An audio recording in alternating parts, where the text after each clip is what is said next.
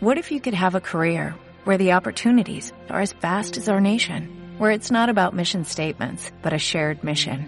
At U.S. Customs and Border Protection, we go beyond to protect more than borders, from ship to shore, air to ground, cities to local communities. CBP agents and officers are keeping people safe. Join U.S. Customs and Border Protection and go beyond for something far greater than yourself. Learn more at cbp.gov/careers.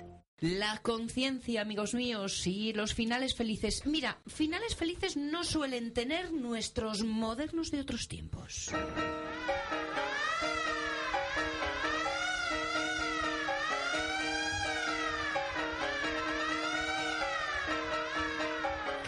Carlos La Peña, ¿cómo estamos? Buenos días. Buenos días, ¿qué tal estamos? Buenos días. Porque los modernos mm, su momento y sobre todo estos que tú vas sacando que son eh, extemporáneos total, finales felices normalmente no van teniendo, ¿eh?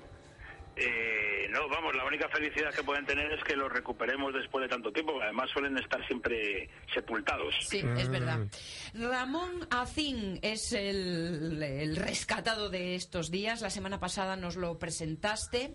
Ramón Acín Aquilué, un moderno poliédrico que fue oficialmente ocultado durante más de 40 años. Un humanista que aún hoy continúa siendo muy desconocido, aunque con las palabras de Carlos cada vez menos, y que se proyectó en ámbitos tan diversos como las artes plásticas, la pedagogía, el periodismo o el sindicalismo libertario, que ahí es nada. Unas facetas que nos decías el otro día son muy difíciles de aislar, Carlos. Sí, sí, es verdad que es difícil encontrar un caso en el que ética y estética formen un cuerpo tan firme como en el arte moderno creado por Ramón Acín y por su vida, hasta el punto de que es prácticamente imposible disociar el maestro del periodista, el anarquista del artista o el agitador cultural del hombre culto, tolerante y permanentemente curioso. La semana pasada nos habíamos quedado en sus primeras relaciones con el periodismo, tanto como dibujante como articulista feroz, y pues también en su afinidad con sus paisanos con Felipe Alaiz, con Gilbel, con San Blancat y con Maurín, en lo que Alaiz llamó una guerrilla con todas las características de alianza antifascista y a finales de, de- de 1913, ya con 25 años, Acín recibe una beca de dos años de la Diputación de Huesca para ampliar sus estudios artísticos. Entre 1914 y 1916 vive en Madrid, en Barcelona, en Toledo y en Granada, pero sin olvidarse nunca de su querida Huesca, con la que sigue en permanente contacto con sus colaboraciones para, para el diario de Huesca. Fueron unos años, por lo tanto, de peregrinaje con todos esos rincones. Ramón Acín en este tiempo contacta con muchos de los que luego fueron sus grandes amigos artistas. Por ejemplo, un tocayo, Ramón Gómez de la Serna. Sí, sí, en estos años Acín contacta con, con los movimientos artísticos em- emergentes, los que, bajo el influjo de las vanguardias europeas, están creando el arte nuevo también en España. De hecho, en ese momento su producción gráfica adquiere un, un marcado carácter expresionista.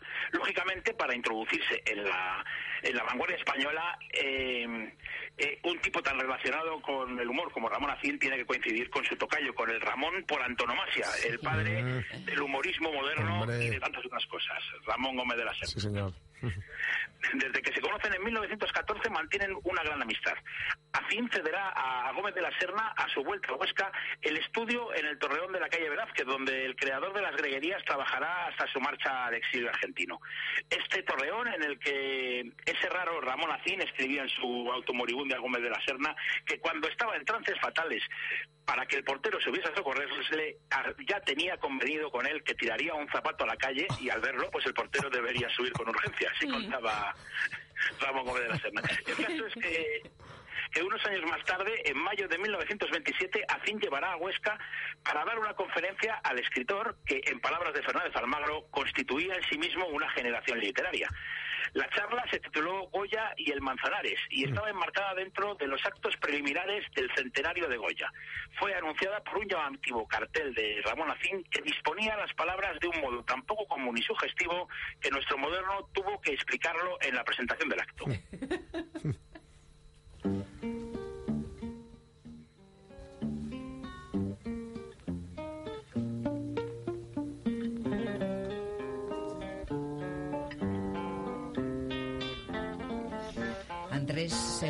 tocando la tonadilla La Maja de Goya de Granados, porque Goya es una figura que tuvo mucha influencia en Ramón Acín, Carlos.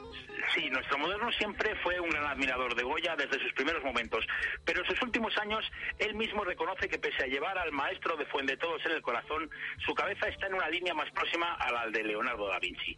Pese a esto, Acín tuvo una participación importante en la Junta del Centenario de Goya en Aragón, pero al final, ante la ramplonería y pompa de muchos de los actos, Ramón Acín decide no participar. El mismo día del centenario de la muerte de Goya, publica un artículo crítico y satírico en el que dice que el centenario de Goya debió celebrarse en silencio, y decía, como no echen triple llave al sepulcro de San Antonio de la Florida, Goya se nos va otra vez a Burdeos.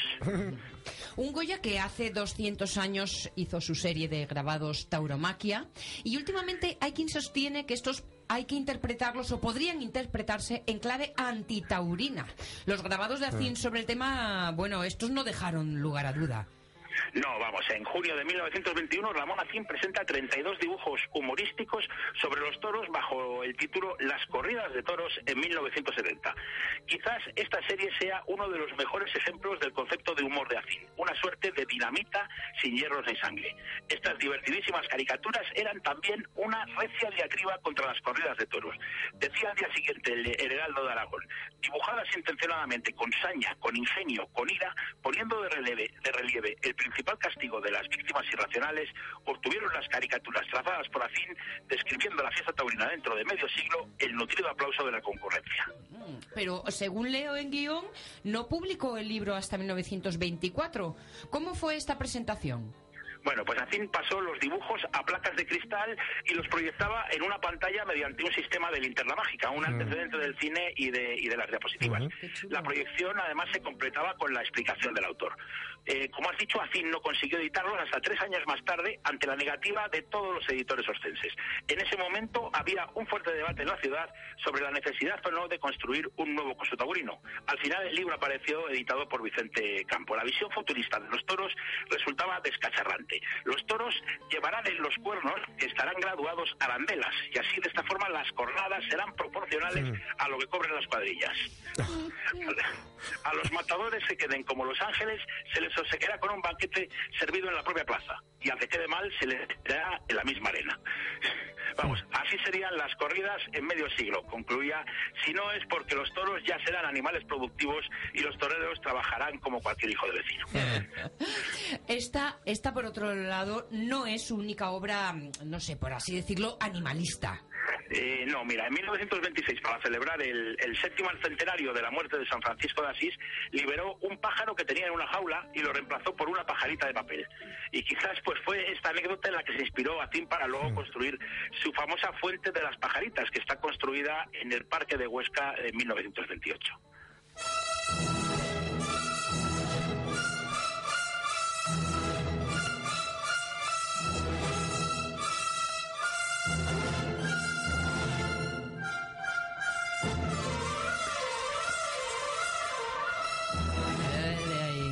Estamos escuchando la pantomima del amor brujo de Manuel de Falla a cargo de la orquesta de la Société des Concerts du Conservatori o algo así mejor leído pero que espero me entendáis Yo ¿eh? tampoco lo voy a hacer mejor.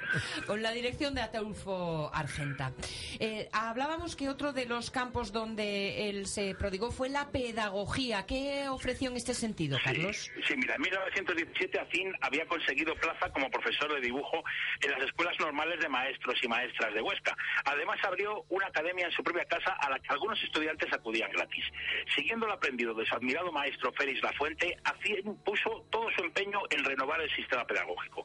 Pretendía una educación iluminadora, integradora y capaz de formar espíritus cultivados y libres. En materia de educación entendía que la libertad jugaba un papel decisivo y como nos recuerda su amigo Félix Carrasquer, tuvo el acierto y la valentía de romper viejos moldes, dando la palabra a sus alumnos y ofreciéndoles la oportunidad de practicar la participación responsable y la cooperación solidaria. Afín repite incansablemente sus consignas para la nueva escuela: alegría, educación, salud y limpieza. Uy, qué bonito suena. Algo a lo que, por cierto, no solo se oponía la vieja escuela, sino incluso la actitud de muchos padres. Mira al respecto lo que dice en un artículo en 1917. Los padres, muchas veces, santas implícitas, castigan el ansia de saber. Los niños no saben por qué canta y corre un gallo de carne y plumas y por qué no corre ni canta un gallo de plumas y cartón. Hmm. Mientras no rajan los dos y ven arrastrar al primero el tirabuzón de las triplas y contemplan la, planta- la plaza vacía del, del segundo. Además, pues frente a la máxima de la, de la escuela clerical de la aleta con sangre entra, opone la de no pegarás al niño ni con una flor.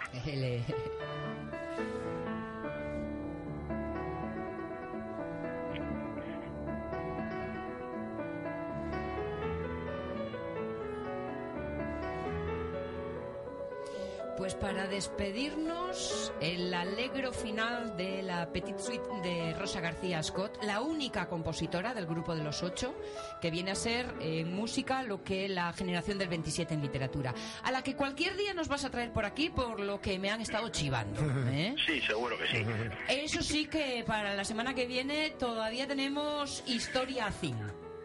Sí, sí, porque todavía no ha aparecido en la historia Buñuel con la película de las Urdes, que Ni la sublevación de Jaca, que pretendió acabar con la dictablanda del general Berenguer, ni la cárcel, ni el exilio, y sobre todo tampoco su brutal asesinato en verano de 1936. Eso lo vamos a dejar ya para el martes que viene. Bueno, pues oye, vete preparándolo y si tienes problemas tira un zapato. ¿Vale? A ver si me sube el portero corriendo. Carlos La Peña, dos besos gordos. Uy, venga, Hasta el martes. vosotros. Chao, Hasta el chao, chao. Con Ramón Acín, nuestro moderno de otros tiempos. Y la semana que viene, y tres. ¿No te encantaría tener 100 dólares extra en tu bolsillo? Haz que un experto bilingüe de TurboTax declare tus impuestos para el 31 de marzo y obtén 100 dólares de vuelta al instante. Porque no importa cuáles hayan sido tus logros del año pasado, TurboTax hace que cuenten. Obtén 100 dólares de vuelta y tus impuestos con 100% de precisión. Solo con Intuit TurboTax. Debes declarar para el 31 de marzo. Crédito solo aplicable al costo de la presentación federal con TurboTax Full Service. Oferta sujeta a cambios o cancelación en cualquier momento.